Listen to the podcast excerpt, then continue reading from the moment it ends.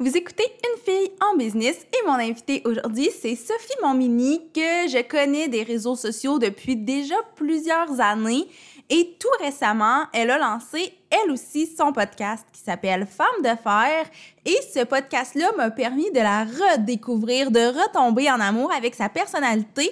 Donc, j'ai décidé de l'inviter sur Une fille en business. Et d'ailleurs, au moment où vous écoutez cet épisode-là, il y a une entrevue avec moi sur son podcast à elle. Donc, c'est le podcast Femme de fer que je vous invite à aller écouter si vous avez envie d'en savoir encore plus sur moi, si vous avez envie d'avoir encore plus de contenu euh, de Sophie et moi ensemble. Donc, sur ce, je vous laisse écouter notre belle discussion. Vous écoutez le podcast Une fille en business, le podcast où l'entrepreneur passe toujours avant l'entreprise. Je suis Mélissa Lévesque, experte en marketing de contenu et en branding personnel. J'anime le podcast Une fille en business pour discuter de business, de marketing, de style de vie et de développement personnel avec des femmes de tête et de cœur. Mon but, c'est simplement de vous aider à vous réaliser à travers vos différents projets personnels et professionnels. Ensemble, on va travailler pour devenir les femmes de cœur qu'on a toujours voulu être. Sophie Montmini, bienvenue sur Une fille en business. Comment ça va? Ça va bien. Merci tellement de me recevoir aujourd'hui. Je suis vraiment excitée de te parler. Ben, écoute, ça allait vraiment de soi. Euh, ça fait comme vraiment longtemps qu'on suit sur les médias sociaux, donc je me disais, on n'a pas le choix d'avoir une belle discussion ensemble. Surtout que euh, j'ai découvert ton podcast récemment, puis j'ai comme vraiment tout écouté les épisodes, puis c'est comme mon nouveau podcast préféré. Donc là, j'avais ah! vraiment plus le choix de t'inviter. Puis là, j'ai envie que justement tu te présentes pour les gens qui te connaissent pas, pour qu'ils se disent, ben pourquoi tu es aussi excitée que ça de la recevoir?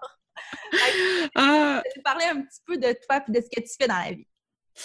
Il, oui, OK. Euh, j'ai beaucoup, on dirait, je sais jamais comment me présenter parce que j'ai beaucoup de facettes. Puis en fait, c'est un peu ça le problème d'entrepreneur, comme on dit, c'est qu'on a beaucoup de chapeaux, il y a beaucoup de choses qui se passent euh, dans, dans nos vies. Euh, tu sais, pour faire une histoire courte, moi, je viens du milieu du magazine, donc euh, j'ai travaillé pendant plusieurs années, même dix ans, euh, dans le milieu, euh, que ce soit au niveau du journalisme de terrain. Euh, et je suis ensuite devenue rédactrice en chef web du magazine Clin d'œil pour ensuite devenir rédactrice en chef mode du magazine Clin d'œil. c'est ça mon background. Donc, je suis une fille de mode, je suis une fille de journaliste, je suis une fille de culturel. et ça fait trois ans maintenant que je me suis lancée à mon compte, un peu dans l'espèce de brouhaha de tout ce qui se passe dans le milieu des médias. moi, ça faisait longtemps que j'y pensais, que je voulais développer mes plateformes, mais aussi que je voulais aider les business à développer leur plateforme avec l'expérience que j'avais en création de contenu, en production de contenu. Et euh, ben voilà, donc ça fait trois ans que je suis à mon compte et que je me développe comme ça. Mais je développe surtout, je montre surtout en fait que je développe mes plateformes personnelles. Donc je, mmh. je développe euh, mon YouTube, euh, je développe mon Instagram, mon mes, mon blog et tout ça. et là, je viens de lancer mon podcast, mon nouveau bébé. Ça fait, je pense, ça fait deux mois. Là, je suis rendue à mon douzième épisode. J'en fais un chaque semaine. Et le but de ce podcast-là, en fait, c'est vraiment de mettre de l'avant des femmes qui ont du succès dans leur carrière, qui ont, que ce soit des entrepreneurs ou des femmes qui se démarquent dans ce qu'elles font au niveau de leur euh, carrière. Euh, puis l'idée en arrière de ça, pour moi, c'était vraiment le fait que dans, dans, la job que je fais ou que je depuis tant d'années, je rencontre tellement de femmes extraordinaires et que euh, je, je parle avec elles énormément. J'ai toujours des conversations vraiment fascinantes avec ces femmes-là. Puis à chaque fois, je me dis, ben voyons donc, faut que je partage ça, faut que je le montre quand j'ai commencé, quand j'étais jeune, j'avais le goût d'avoir accès à ces informations-là et je ne trouvais ça nulle part. Ça me frustrait. J'essayais de demander de l'aide aux gens. Puis je disais, tu sais, comment je fais pour rentrer dans le milieu? Comme, c'est quoi tes trucs? Comment t'as fait toi, pour y arriver? Et les gens étaient beaucoup, beaucoup sur la défensive, ce qui est normal. Euh, puis au fil du temps, ben, j'ai commencé à avoir des conversations vraiment intéressantes avec des femmes qui me livraient un peu leurs secrets. Euh, puis en tout cas, j'ai eu cette idée-là de même, en podcast, je me suis dit, ben, il faudrait peut-être que je partage finalement ces conversations-là. Fait que, ouais, c'est un peu ça l'idée derrière le podcast. Et voilà pourquoi Femme de fer existe maintenant.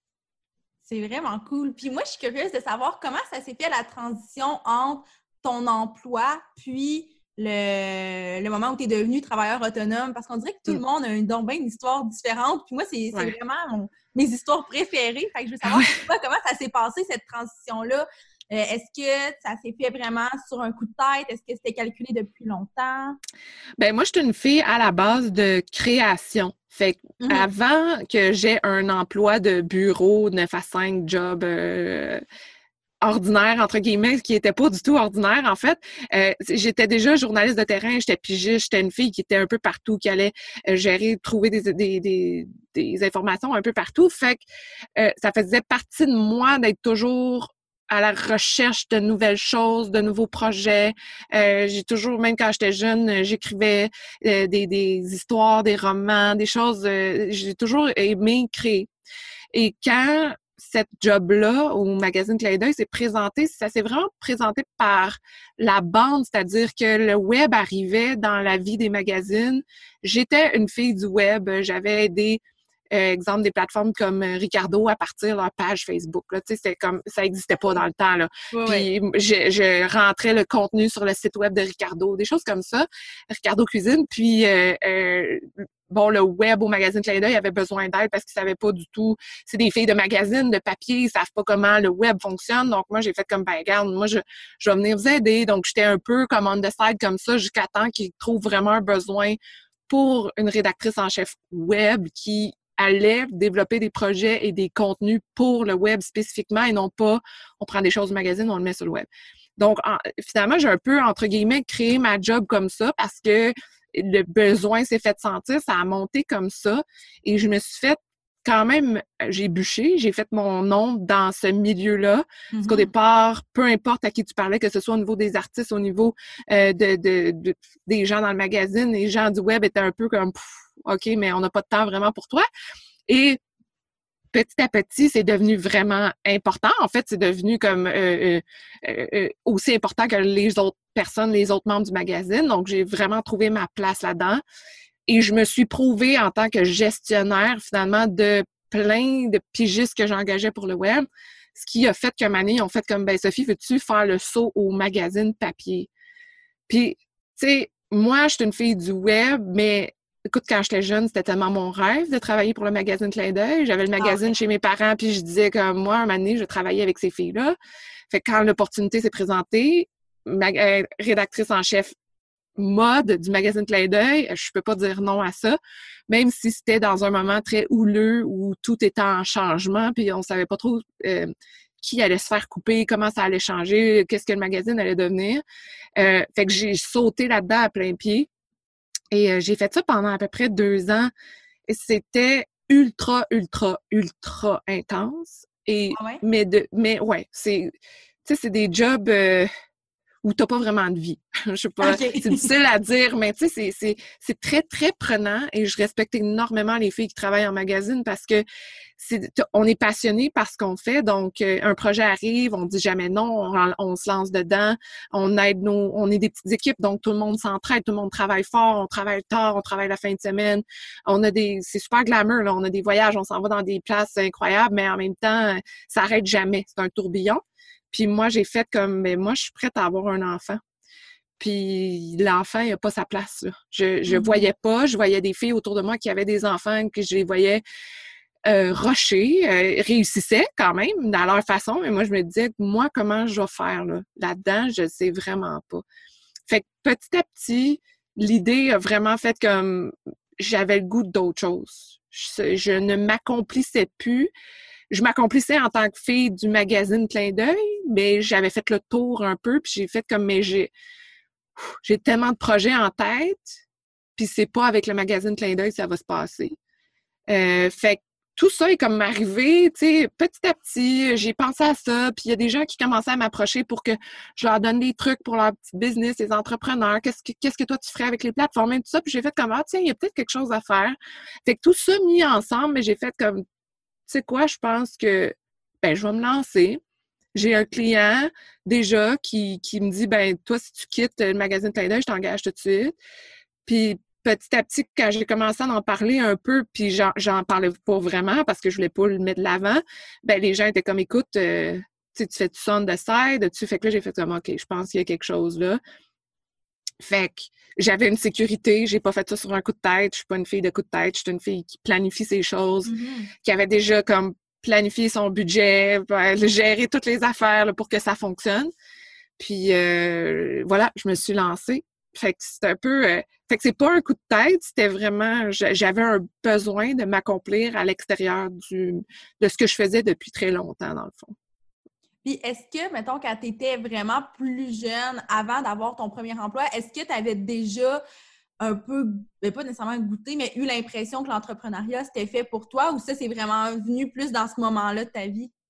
Non, moi, je me voyais pas du tout une entrepreneur. En fait, euh, c'est vraiment. Mais puis même maintenant, je me vois pas comme une entrepreneur. Moi, je me vois comme une, une productrice, je me vois comme une créatrice. Je me vois comme une fille d'idées qui. tu- je je m'assois avec quelqu'un, il me parle de sa business ou il me parle de. Je, je vais, quand j'étais au magazine, je- on faisait des brainstorming, j'ai 30 000 idées. Même que c'était ça, en fait, mon problème, c'est que j'avais beaucoup trop d'idées pour le temps qu'on avait à, à faire au magazine. On n'avait pas de temps. Puis, on n'avait pas les ressources ou peu importe. Fait que moi, j'étais tout le temps comme en train de sortir des idées. Euh, mais en fait, je pense que c'est aussi une, une belle branche pour un entrepreneur d'être comme ça, d'avoir tellement d'idées, puis de, de, de, de jamais s'arrêter à faire Ah ben, fait que c'est ça mon idée, donc je planche là-dessus, puis c'est tout, puis je sais plus quoi faire après. Faut avoir, faut être capable de s'adapter, d'évoluer, d'aller chercher des nouvelles idées, puis de jamais avoir peur de foncer. Donc, d'un certain côté, oui, je suis une entrepreneur, mais je, je, je me vois pas nécessairement comme ça. Mon mari est un entrepreneur. Mon mari a son gym au centre-ville, il a sa business, il a ses employés, il monte ça. Et tu vois, moi, je l'aide là-dedans. Et je Ok. vais m'inclure dans les équipes pour les aider à s'épanouir. Euh, fait en tout cas, mais par la force des choses, je suis une entrepreneur, j'ai une business. Mais je me vois plus comme, comme c'est ça, je suis une fille qui aime beaucoup s'inclure dans les projets pour faire éclore les choses, que ce soit moi personnellement ou avec les gens qui, avec qui je travaille. OK, cool. Puis là, ça fait trois ans, c'est ça, que tu es, Oui. que t'es entrepreneur? À mon compte, ouais, entrepreneur, voilà, voilà. Puis là, j'imagine que tu parlais de la réalité euh, au magazine, mais là, j'imagine que ton quotidien est complètement différent. Puis ça ressemble à quoi une journée dans ta vie? Probablement que c'est toujours différent comme moi et comme la plupart des entrepreneurs, mais mettons une journée type. Là. Ben, une journée type, c'est que moi, je suis une fille qui aime euh, gérer les choses euh, urgentes dès le départ. Mhm. Donc, euh, que peu importe le projet sur lequel je vais travailler, probablement les lundis, mardis, là, je vais plancher sur les plus gros projets ou les choses les plus urgentes. Euh, donc, je travaille avec mes clients. Mes clients vont passer en premier dans ces, ces journées-là. Donc, je vais développer leur contenu en ligne, je vais travailler sur des stratégies avec eux. Euh, donc, mes lundis, mardis, là, c'est majoritairement, je suis devant l'ordi en train de travailler, de développer, d'écrire des choses pour mes clients, euh, développer des stratégies. Sinon, euh, pour moi, ça c'est vraiment important. J'ai mercredi au vendredi, je vais travailler pour mes clients, mais je vais surtout travailler pour mes plateformes à moi, Mhm. développer mon contenu. Euh, le podcast, c'est mon projet de vie, je pense. Je peux quand même, étrangement, ça prend beaucoup, beaucoup de place dans ma vie. Euh, puis, puis je, je pense que j'étais due à être ça. Donc, euh, je, je mets beaucoup de temps sur mon podcast, que ce soit des entrevues comme on fait aujourd'hui, ou que ce soit dans la recherche des gens avec qui je veux travailler, mais aussi comment je veux le développer. Euh, fait que ça, ça prend beaucoup de place. Pour l'instant, ma chaîne YouTube, j'ai une petite pause parce que mon YouTube prenait énormément de temps. Ah ouais, hein, Et euh, je me questionne euh, sur la vibe que je vais donner en ce moment. Avant d'avoir mon, mon fils, il- euh, j'étais beaucoup euh, fashion, beauty, euh, tu sais, je, je parlais de un peu comme au magazine. J'étais très impliquée de ce côté-là. Ça m'intéresse encore beaucoup, mais euh, je suis rendue une, une femme, une femme de fer. je suis rendue une femme qui, qui, qui, qui a le goût de jaser des vraies affaires, comme on dit. J'aime ça, avoir des belles conversations. Et le feedback que j'ai de ça est tellement incroyable que je trouve ça très riche. Et je- fait que là, en tout cas, avec mon YouTube, présentement, je me questionne hein, qu'est-ce que je fais avec ça, mais avant, ça prenait beaucoup de temps aussi dans ma semaine. Euh, c'est ça. Puis, puis là-dedans, ben, je, vais à beaucoup d'événements. Je suis impliquée euh, encore dans le milieu de la mode, dans le milieu de la beauté euh, événementielle à Montréal. Donc, je j'essaie toujours de trouver ce qui est pas toujours facile dans mon horaire, mais j'essaie de trouver une petite place ici et là dans ma semaine pour aller à certains événements. Puis, ben, rendu à 4 heures, 4 heures et demie, ben, je, m'en vais chercher mon fils à la garderie et c'est le temps, c'est du temps de famille qui est super important. Ouais. Puis est-ce que tu es le genre de fille à travailler au final beaucoup, beaucoup d'heures par semaine ou tu es plus dans le, le slow prenariat, si on veut? Ah, c'est une bonne question. Ben, peut-être que tu te situes entre les deux aussi. Là. Ben, ça, euh, je, je suis une fille extrêmement productive. Donc, comme je te dis, je classe tellement mes choses que mes projets sont faits semi-rapidement. Donc, dans ces moments-là, je vais travailler beaucoup. Mm-hmm. Mais c'est important pour moi de me, de me garder du temps, puis c'est pour ça que je fais des projets personnels. C'est important pour moi de. Puis fait que là, quand je parle de projets personnels, on dirait que je compte plus mes heures. Non, mais le fait hein? d'avoir, c'est ça, c'est ça qui arrive aussi. Mais le fait d'avoir un enfant, par exemple, m'oblige à avoir euh, euh, à m'arrêter. Avant, euh, au départ, écoute, euh, quand j'ai rencontré mon mari, là, on était euh, sur, mon, notre ordinateur jusqu'à minuit. Je travaillais des fois la nuit. J'arrêtais ah. jamais. J'avais tellement d'idées que je n'étais pas capable d'arrêter. Et je me suis brûlée au magazine en étant comme ça parce que j'arrêtais jamais. Puis là, depuis que j'étais à mon compte, je me suis dit, OK, la fin de semaine, je vais me calmer les nerfs. Ça a pris du temps. Mais avec mon mari, et lui, c'est super important, c'est le lifestyle, la vie, la qualité de vie. Donc, il me ramène à, prendre ce temps-là. Fait que par la force des je suis comme forcée finalement à prendre du temps pour moi, ce qui est vraiment important. Euh, mais si c'était juste de moi, je pense que je travaillerais euh, jusqu'à minuit. C'est ce que je faisais avant. Mais à un moment je pense qu'il faut euh, trouver un équilibre aussi. Ben oui, ben c'est tellement important. Puis c'est un des défis que la plupart, en tout cas la plupart des entrepreneurs autour de moi, c'est ce que je remarque, c'est un défi qu'ils rencontrent tous. Puis j'ai envie de savoir, outre ce défi-là, mettons, est-ce qu'il y a des, trucs que tu trouves difficiles au quotidien dans la vie d'entrepreneur? Ah, difficile au quotidien. Ou des trucs que tu aimes un peu moins? Du fait d'être entrepreneur. D'après moi, on, ah, ben, je peux te dire. ben, en fait, là, je, je c'est parce qu'en fait, je suis tellement dans le déni de cette chose que je, fais comme non, non, ça n'existe pas. Fait que je, je le dis pas puis j'en parle pas, mais l'affaire, c'est que ce qui est drôle, c'est que j'aide énormément les gens avec qui je travaille à développer, ce que j'ai fait beaucoup aussi avec la business à, mon mari, à développer une stratégie financière. Euh, parce que moi, je suis, une, je suis, une, gestionnaire de budget. En fait, quand j'étais au magazine, je gérais énormément des budgets. Donc, euh, pour moi, avoir une business, il faut que sois au courant de tes finances, puis il faut que tu gères ton budget. C'est quoi tes mm-hmm. objectifs financiers? Faut, où veux-tu aller avec ça? Et pour moi, à la base, en développer, en pour développer des stratégies, j'ai toujours besoin d'aller à la source qui est l'argent. Et c'est tough de parler de ça quand tu es entrepreneur parce que c'est chaque scène est comptée, chaque scène est importante, tu veux les mettre à la bonne place, tu veux qu'il en reste pour toi aussi personnellement. Bref, c'est très, très euh, super important et je en tout cas, ça a l'air que je suis bonne à comprendre finalement les budgets, la gestion de budget. Sauf que une des choses que je déteste faire, c'est moi, ma facturation. Ah ouais, hein? Fait que c'est tellement bizarre de. Je travaille beaucoup dans la gestion de finances de mes clients, mais moi, personnellement, gérer mes finances à moi, là, tu sais, c'est niaiseux, mais tu sais, je vais aller prendre un café ou je vais aller manger, je prends la facture puis la rentrer dans mon dans mon logiciel de comptable pour mettre ça dans mes dépenses, je déteste. Je remets ça tellement tout le temps, puis ça s'empile, puis je fais comme Ah, faut gérer ça. Fait que je pense que c'est ma ça, là, c'est vraiment ma. C'est la chose que je. je... Non, j'aime pas ça. Mais je le fais pour tout le monde, sauf pour moi. Fait que c'est un peu bizarre. Ouais, ouais, ouais. C'est souvent ça. Tu sais, tantôt aussi, tu disais, ben, quand on fait nos projets personnels, on compte plus les heures. Fait que c'est un peu tout le temps ça, je pense, le fait que quand on travaille dans nos trucs, ben on est on est porté à, un peu être tellement dans notre bulle que les trucs de comptabilité puis tout on met ça de côté alors que tu le fais très bien euh, pour les autres. C'est très drôle. Oui, oui, c'est un peu ironique, mais c'est correct. Ben, c'est ça, c'est ça. C'est cordonnier, cordonnier mal chaussé. Je pense que tout le monde porte ce titre-là.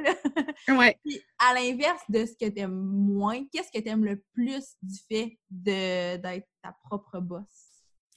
D'être capable de développer mes projets que j'ai en tête. Comme le podcast, pour moi, c'est quelque chose qui comme je disais, ça a pris des années à se former dans ma tête. Je n'étais jamais capable de mettre un point sur le fait de qu'est-ce c'est quoi mon purpose, qu'est-ce que je veux mmh vraiment faire ou vraiment dire, ou qu'est-ce que je veux amener, moi, qu'est-ce que je veux donner au monde? Puis ça, c'était super important. Je n'étais jamais capable de.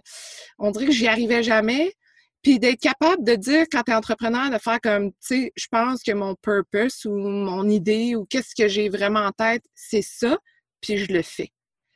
Ça, là, c'est tellement une belle liberté qui vient avec beaucoup de responsabilités quand tu es entrepreneur parce que tu as tellement de, choses à faire puis tu es juste une personne. Tandis que quand tu travailles en bureau, ben, tu as une équipe qui va t'aider à monter ça. Mais si je travaillais dans un bureau et que j'avais eu cette idée-là, par exemple, ça aurait pris beaucoup de temps. Probablement que ça serait peut-être jamais arrivé. C'est peut-être même pas moi qui aurais animé. Euh, il y aurait eu tellement de choses où finalement, c'est comme, ben, j'ai eu l'idée, mais ça fait poète-poète, ou c'est pas, ou ça tourne pas rapidement, ça va se faire dans un an. Mais quand tu es entrepreneur, puis que moi, je, que moi, je suis à mon compte, c'était ma grosse frustration de ne pas être capable de faire ça. Et là, je le fais du jour au lendemain, je suis comme, ben, je veux faire un podcast, j'ai acheté un micro, puis euh, je suis dans mon walk-in, puis je le fais, mon podcast. fait que c'est ça, là, c'est vraiment une magnifique liberté. Euh, qui, vient avec des responsabilités, mais je suis tellement contente d'être capable de faire ça. Ah ouais, moi aussi, je pense que c'est la chose que je préfère, cette liberté créative-là de dire Hey, j'ai une idée, on la fait, puis il n'y a pas personne qui va te mettre des bâtons dans les roues. Puis en fait, s'il y a quelqu'un qui le fait, souvent c'est toi-même. C'est toi-même, exactement. puis ça, c'était ta propre ennemi dans tout ça. L'entrepreneur est son propre ennemi. C'est lui qui va s'auto-saboter ou qui va se dire aujourd'hui, euh, c'est c'est poche ce que je fais ou c'est pas bon, personne aime ce que je fais ou euh, ma stratégie ou mon idée euh, avance pas. C'est souvent l'entrepreneur se met lui-même les bâtons dans les roues alors qu'il va en parler à une personne à côté qui a aucune idée de qu'est-ce qu'il qu'est-ce a fait dans la vie ou que, comment ça fonctionne, puis elle va faire comme Hey, c'est donc bien bon ce que tu fais, puis toi, la veille, tu étais comme Non, ça marche pas ma vie. c'est souvent ça que tu fais comme ben finalement, OK, je vais, je vais éteindre ma voix dans ma tête, là, puis je vais, je vais continuer, c'est peut-être une bonne piste.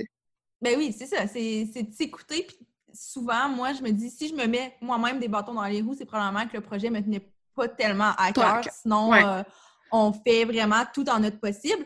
Puis je suis curieuse de savoir, quand tu as commencé le podcast, est-ce que c'est parce que tu consommais déjà beaucoup de podcasts auparavant? Oui, moi, en fait, j'ai découvert, j'ai découvert l'univers du podcast, je pense, ça fait un an, un an et demi à peu près. Non, c'est pas vrai. Non, c'est pas vrai. Écoute, plus que ça. En fait, quand je suis partie entrepreneur, j'ai découvert l'univers du podcast quand je suis partie entrepreneur avec le podcast de Girl Boss avec Sophia Marasso, mm-hmm. euh, qui était comme mon power. Euh, tu sais, là, tu as besoin d'avoir un power talk, de dire let's go, je m'en vais entrepreneur, là, qui va me comprendre?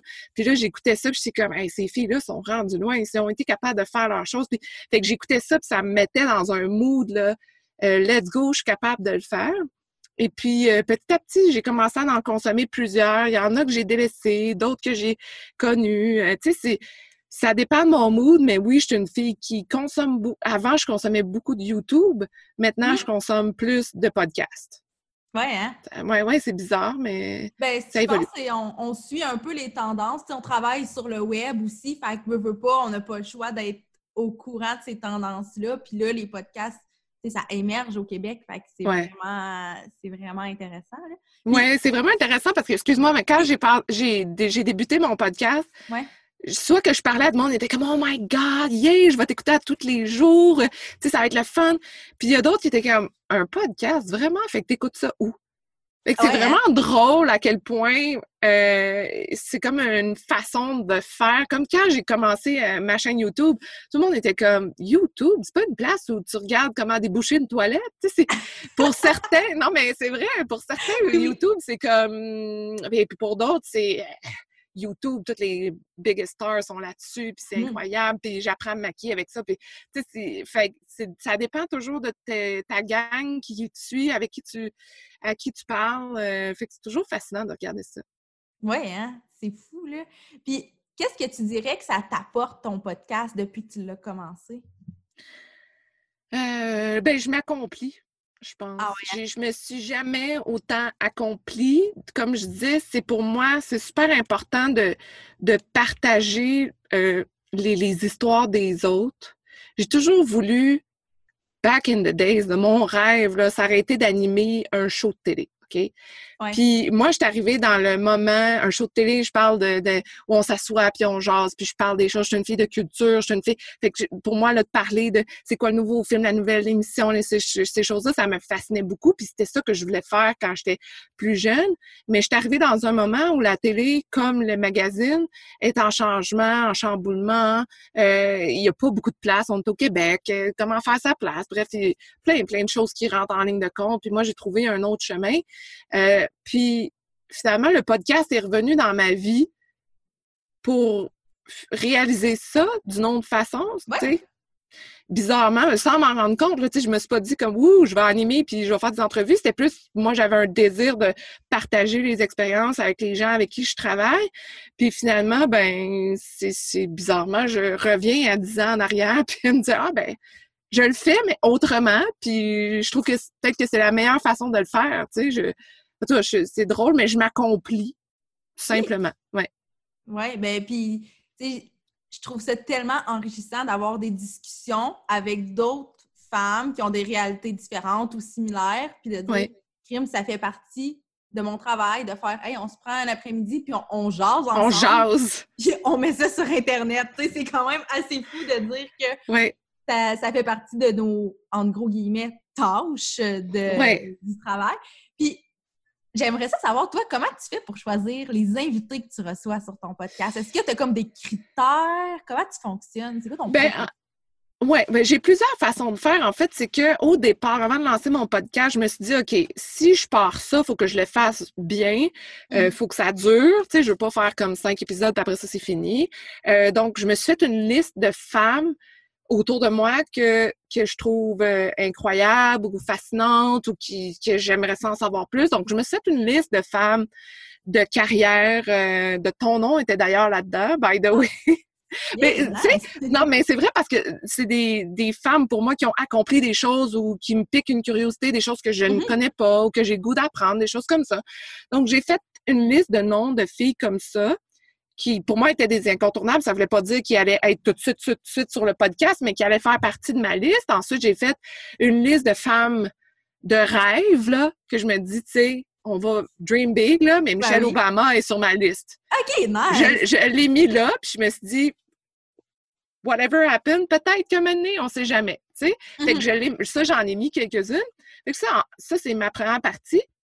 La deuxième partie, c'est souvent sur les réseaux sociaux, je vais demander, parce que je reçois beaucoup de, de, de- de monde qui me disent Ah, j'ai beaucoup aimé ton entrevue, c'est puis ça. Donc, euh, euh, tu sais, by the way, félicitations. Fait que je demande toujours aux gens, mais toi, qui t'aimerais entendre? Qui qui te fascine? Y a-tu quelqu'un, y a-tu quelqu'un que t'aimerais entendre sur le podcast? Donc, ça, les gens euh, m'ont donné beaucoup, beaucoup de noms là-dessus. Ton nom est ressorti encore également. Ah, Donc, fait que ça, c'est le fun. C'est toujours le fun de voir ça quand les gens reviennent un peu à ce que toi, tu avais en tête aussi. Oui. Tu sais, je pense que ça veut dire que tu es bien aligné.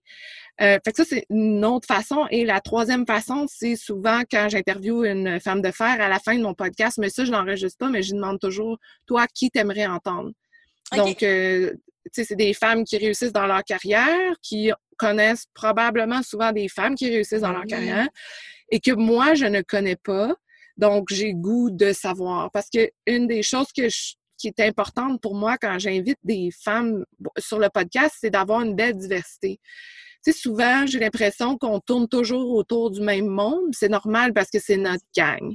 Ouais. Fait que là, tu te dis, ben, c'est facile pour moi de reach out puis de faire comme allô hey, on se connaît as un après-midi on se parle puis on genre puis c'est correct parce que je, connais tellement de femmes incroyables donc j'ai finalement ça finirait jamais mes entrevues mais j'ai goût de sortir de ce cercle là pour en découvrir d'autres dans d'autres domaines parce que moi je préfère le tour de toutes les les, stylistes, les maquilleurs, les designers, les, gens en magazine, les gens en télé. Euh, j'en ai du monde. Tu sais, je, connais ça, mais je connais pas nécessairement, euh, exemple, le milieu des, des restaurants ou peut-être des femmes en région qui se démarque que je ne connais pas parce que je suis basée à Montréal, mais je suis une fille de Drummondville, donc je suis quand même toujours intéressée à ce qui se passe en région, mais je suis pas connectée nécessairement.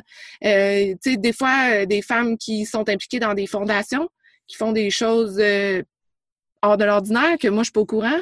Tu sais, même le milieu des, des, médecins, des avocats, des de finances, tu sais, c'est tous des milieux qui m'intéressent, mais j'ai pas nécessairement une connexion directe, facile, qui éventuellement, j'espère, y arriver. De, quelqu'un va me dire un nom de quelqu'un qui va faire que je vais arriver à ces entrevues-là parce que je veux sortir de mon, de mon cercle, dans le fond. Je, réponds à ta question. oui, ben oui, full. Non, mais je suis contente d'entendre ça parce que, tu sais, souvent, au Québec, les podcasts, c'est pas encore super connu. Puis c'est souvent les mêmes invités qui sont reçus sur plusieurs podcasts. Puis j'ai déjà dit sur mon podcast, mais euh, il y a eu un moment où je me suis fait inviter dans le même mois sur quatre podcasts, puis sont sortis tous en même temps. Là, j'avais euh. l'impression que j'étais partout. J'étais tannée de me voir, de m'entendre. Puis je me suis dit, le monde doit être tanné aussi. Fait que, tu sais, c'est le fun de mm. diversifier euh, les invités. Puis, tu sais, je pense que tu, tu, le fais bien, justement, d'aller chercher des filles c'est peut-être leur première entrevue de podcast, qui ne sont pas euh, affichés mur à mur partout, mais qui ont donc bien quelque chose d'intéressant à dire quand même. Oui, oui. Tu sais, moi, j'ai interviewé, ma première entrevue, c'est euh, de la, la, compagnie Unique Event qui fait des mariages. Puis ça, c'est une cliente, en fait, c'est celle qui m'a qui a fait mon mariage et c'est une cliente aussi. Et moi, cette femme-là a une, une carrière vraiment fascinante. à chaque fois qu'elle m'en parle, la façon qu'elle a quitté son emploi euh, pour bâtir une compagnie pour qui, qui, organise des mariages, c'est quand même assez fascinant. C'était une fille de corporate qui avait une big job et qui a décidé de partir de faire des mariages. C'est complètement. Fait que pour moi, j'étais comme OK, c'était facile parce qu'on se parle tout le temps. Donc, je me suis dit, ben, ça va être un terrain facile pour moi. On va jaser. On va faire, je vais faire ma première entrevue avec elle. Mais de l'autre côté, ça a été un témoignage qui, encore maintenant, donne beaucoup de commentaires parce que les gens connaissent pas ça et ils trouvent ça fascinant d'entendre parler cette femme-là qui a jamais vraiment donné d'entrevue.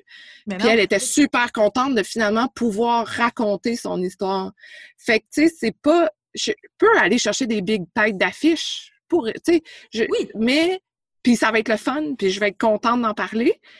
Mais l'autre côté, je trouve ça important d'aller chercher aussi d'autres types d'histoires. Mm-hmm.